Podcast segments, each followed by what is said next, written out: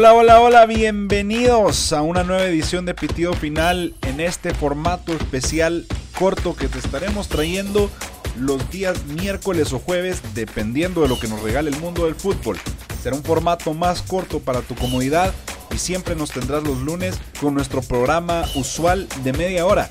Esperemos que te lo disfrutes desde que empieza el partido hasta escuchar el pitido final. Buenas, buenas a todos. Gracias por estar aquí nuevamente en una edición especial de Pitido Final. El día de hoy estamos en fecha FIFA, por lo cual pues eh, no hay ligas ni, ni Champions, pero no significa que el mundo del fútbol se paralice y vamos a poder hablar de temas tal vez menos puntuales, tal vez menos del momento, pero más eh, duraderos, más que se puedan escuchar en cualquier momento del día, en cualquier semana y no dejan de ser relevantes. Eh, el día de hoy me encuentro con Rodrigo Mayorga y Andrés Castillo. Andrés, yo sé que hoy es un día duro para ti, te escuché triste al, entrar. Eh, contanos, ¿por qué, ¿por qué estás así? ¿Qué te tiene tan mal?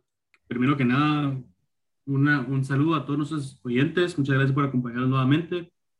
Eh, segundo, pues el día de hoy se, se marcan cinco años desde que nos dejó el gran maestro Johan Cruyff, que para mí está entre los top cinco mejores jugadores de la historia como jugador y ya luego como entrenador y su filosofía yo creo que moldearon un poco lo que es el fútbol moderno actual. Hoy ya son cinco años de su pérdida. Para mí como culé confeso, como dijo Rafa en el episodio pasado, es pues es muy fuerte y muy duro porque crecí viéndolo a él y, y que no esté todavía, todavía me Le quiero mandar un abrazo al cielo y decirle muchas gracias donde quiera que esté. Gracias por ese homenaje tan lindo, Andrés. Eh, Rodrigo, ¿qué tal? ¿Cómo estás? A ti te veo un poco más animado. Sí, sí, aquí contento de estar con ustedes. La verdad, muy dispuesto a hablar de las noticias del fútbol y de la fecha FIFA. Y bueno, creo que a pesar de que va a ser un programa corto, va a estar muy interesante, muy interesante y lleno de nuevas noticias que poder discutir. Excelente, Rodri. Se aprecia siempre el, entusiasmo y especialmente a, a, ustedes dos por, por darnos su tiempo siempre y estar aquí. Bueno, em, ¿qué está pasando en el mundo del fútbol? Creo que desde de que empezó el, el, el, nuevo fútbol, el fútbol del, del coronavirus, ha habido más lesiones de lo normal Creo que ha habido una sobrecarga física para los jugadores de la cual no, no se está hablando lo suficiente y creo que es un debate que deberíamos de estar teniendo más en el mundo del fútbol. Mencionaba en el programa anterior que cuando hablamos del, del, fútbol del coronavirus se habla de que no hay aficionados en los estadios, pero muy poca gente se está poniendo de parte de los futbolistas y de la sobrecarga que ellos están teniendo que afrontar.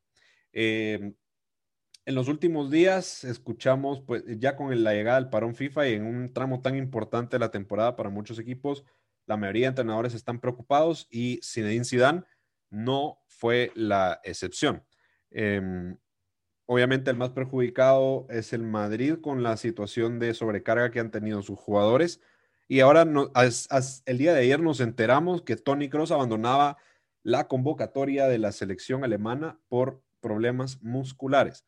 Rodri, eh, cuando salió la noticia lo, platicamos y tú me diste un par de comentarios que me parecieron interesantes. ¿Por qué no nos compartís ahorita con nuestros escuchas qué es lo que, que opinás sobre esta situación tan delicada que está viviendo el mundo del fútbol? Pues la verdad es que es una situación muy preocupante para el Madrid y el madridismo.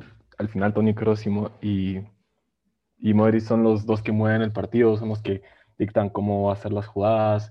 Entonces creo que es y teniendo en cuenta la fase tan importante que se viene ahorita la temporada, con la Champions, la recta final de la liga, se les viene un camino muy duro enfrente y al mismo tiempo está viendo que Ramos también está en una situación un tanto peligrosa, que no se saben, que pues todavía está en evaluación si va a estar por lo menos en el primer partido contra Liverpool. Entonces creo que tiene razón, el Madrid se ha visto muy afectado por las lesiones y bueno, es algo que no sé sinceramente de quién es la culpa, creo que es más culpa del cuerpo del equipo médico del Madrid, no sé qué estará pasando, pero eh, ha pasado a muchos equipos, el Liverpool es otro que se ha visto súper afectado con esto, un par de jugadores del Bayern, a pesar de su gran forma física, han estado un poco fuera, el Barça, gracias a Dios, no ha tenido tanto, después de Piqué y Araujo, no ha tenido bajas tan, tan importantes como las del Madrid con Tony Cross.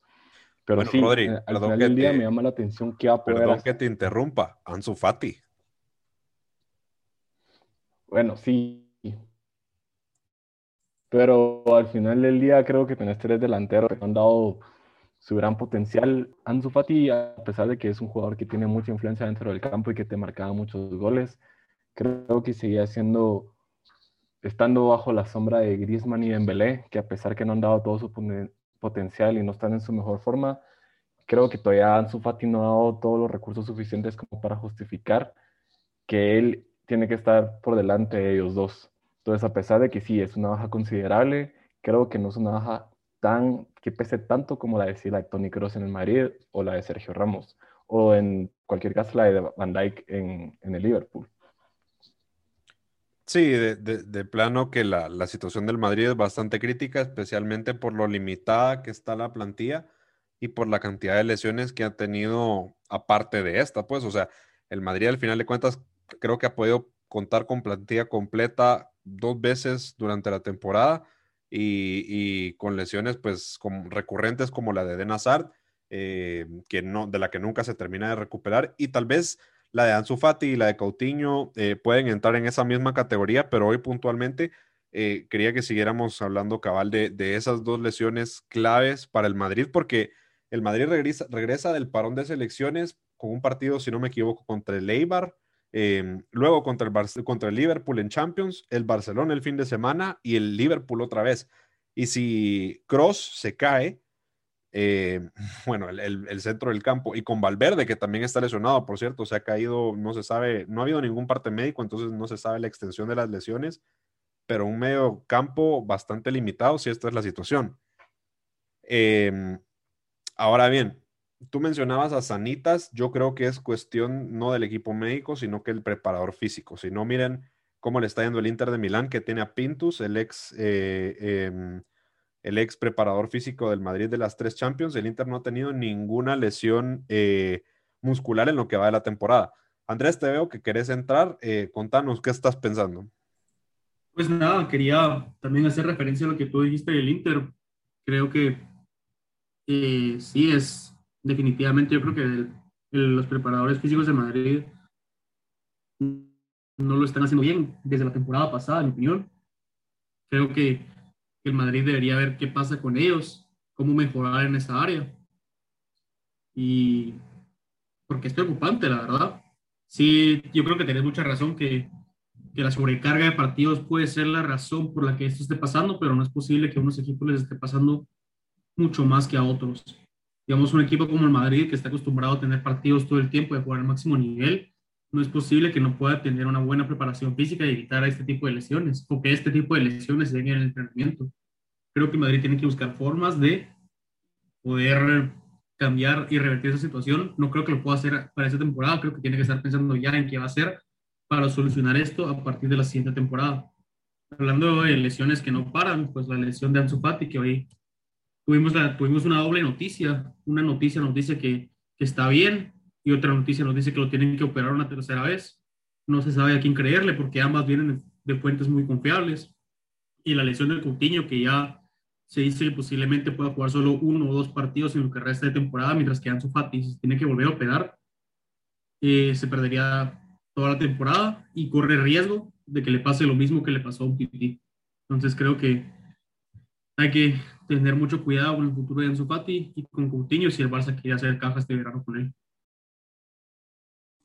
Claro, definitivamente. Pero bueno, tal vez cerrando este debate, yo creo que a futuro es importante, pues, que si tenemos el ejemplo de lo que ha pasado ahora, eh, que se aprendan las lecciones y se entienda que al final de cuentas el, centro del fútbol para mí son los goles y los que marcan los goles son los futbolistas. Entonces, los que nos dan el espectáculo son los futbolistas. La afición, lógicamente, es sumamente importante. No es lo mismo el fútbol sin aficionados en el estadio pero los más importantes, los, del espectáculo, los que nos hacen amar tanto este deporte son los futbolistas precisamente, y creo que el esquema del fútbol actual los ha descuidado.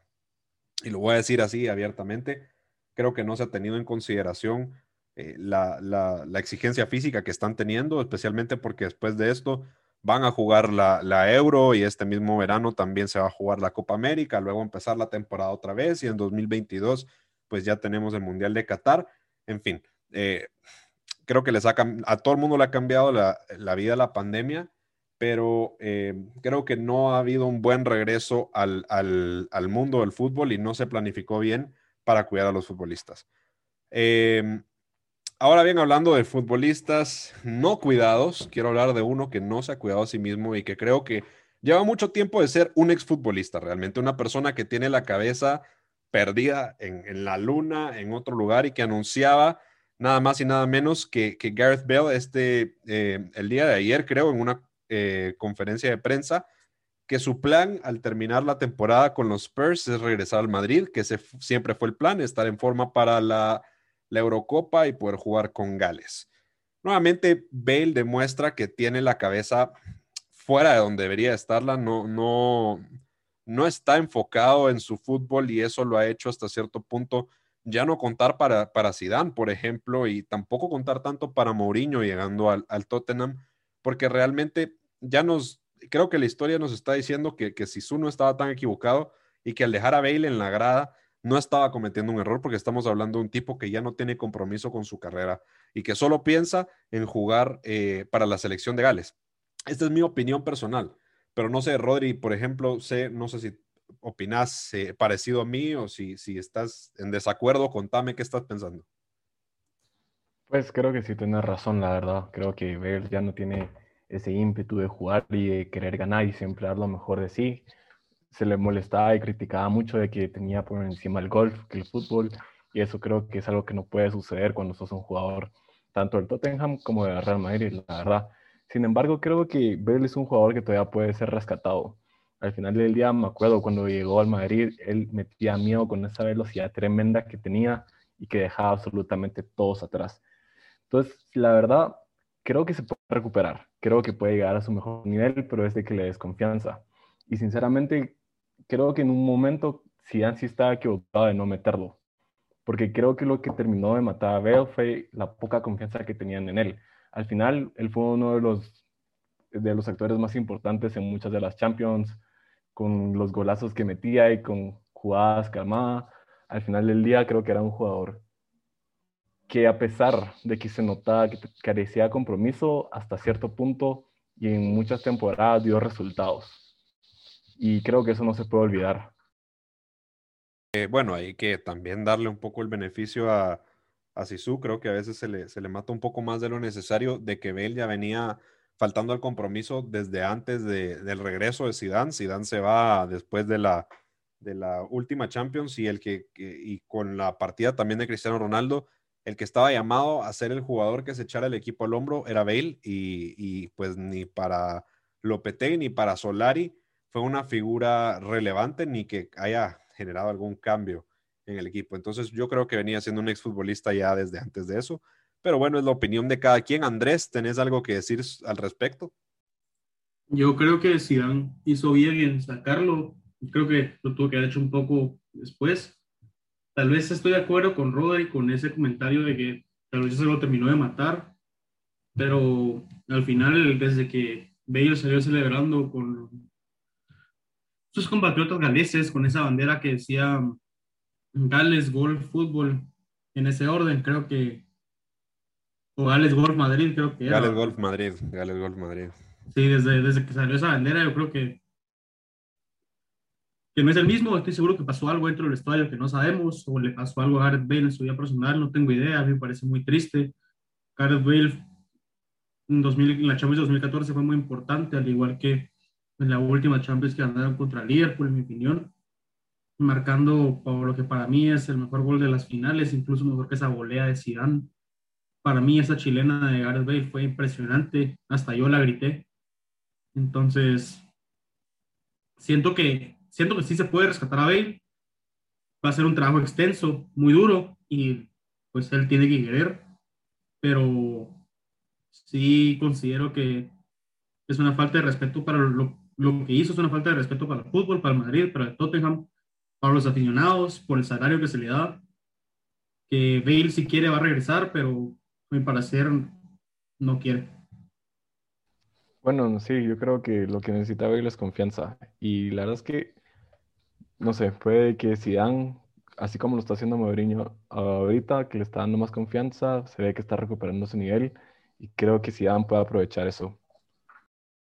Creo que ni la confianza de Mourinho le ha servido porque al final de cuentas sí, tuvo cinco partidos buenos, hay que decirlo, pero es todo lo que nos ha demostrado en esta temporada. Y yo creo que cuando hablamos de Bale no estamos hablando de lo que estamos viendo ahorita. Estamos hablando, para mí, del exfutbolista conocido como Gareth Bale. Pero bueno, señores, se nos fue volando el programa. De verdad que este formato corto me va a costar porque con ustedes eh, cuesta, ¿eh? Cuesta, cuesta platicar poco. Eh, quiero hacer un repaso nada más antes de irnos de los resultados, por lo menos de las eliminatorias de la UEFA del día de hoy. Eh, Portugal 1, Azerbaiyán 0.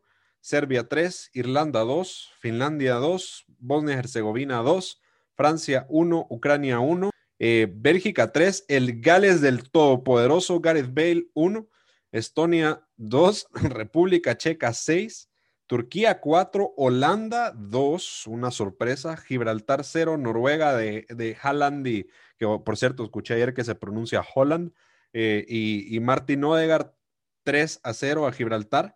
Latvia 1, Montenegro 2, Chipre 0, Eslovaquia 0, Malta 1, Rusia 3, Eslovenia 1, Croacia de Luka Modric 0. Eh, y por el momento, en el minuto 55, en CONCACAF, Guatemala 0, Cuba 0. Así que esperemos que su madre patria gane y que, que puedan sacar el honor que tanto le está esperando su afición. Caballeros, muchas gracias por estar esta noche. Gracias a ustedes dos y gracias especialmente a ustedes oyentes de Pitido Final que los queremos tanto. Nos vemos el próximo lunes en nuestro próximo episodio. Ya escuchamos el Pitido Final.